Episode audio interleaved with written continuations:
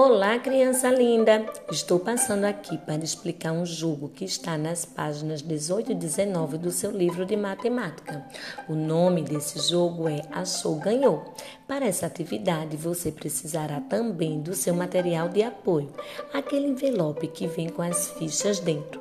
Nesse envelope, você precisará do tabuleiro A e as cartas da ficha 3. Uma dica Monte o envelope da ficha 4 e guarde as peças desse jogo para jogar outras vezes. Assim elas não ficarão espalhadas. Esse jogo precisa de dois participantes, ou seja, de dois jogadores. Então vamos lá, vamos aprender brincando. Você irá localizar os objetos no espaço. Atenção, tá bom? Vamos ver quais são as regras?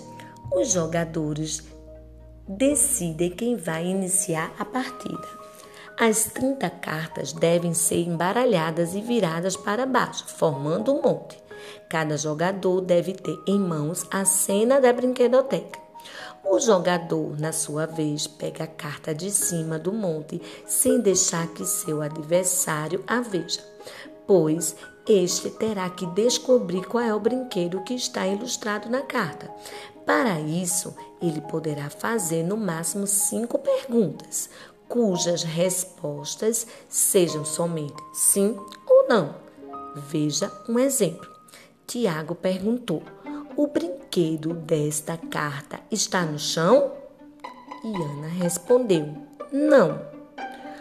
O jogador que faz as perguntas pode dizer o nome do brinquedo ou descrevê-lo apenas uma vez para tentar descobrir o que está ilustrado na carta. Se ele acertar o brinquedo, ganha a carta. Se errar, é o outro jogador quem fica com a carta.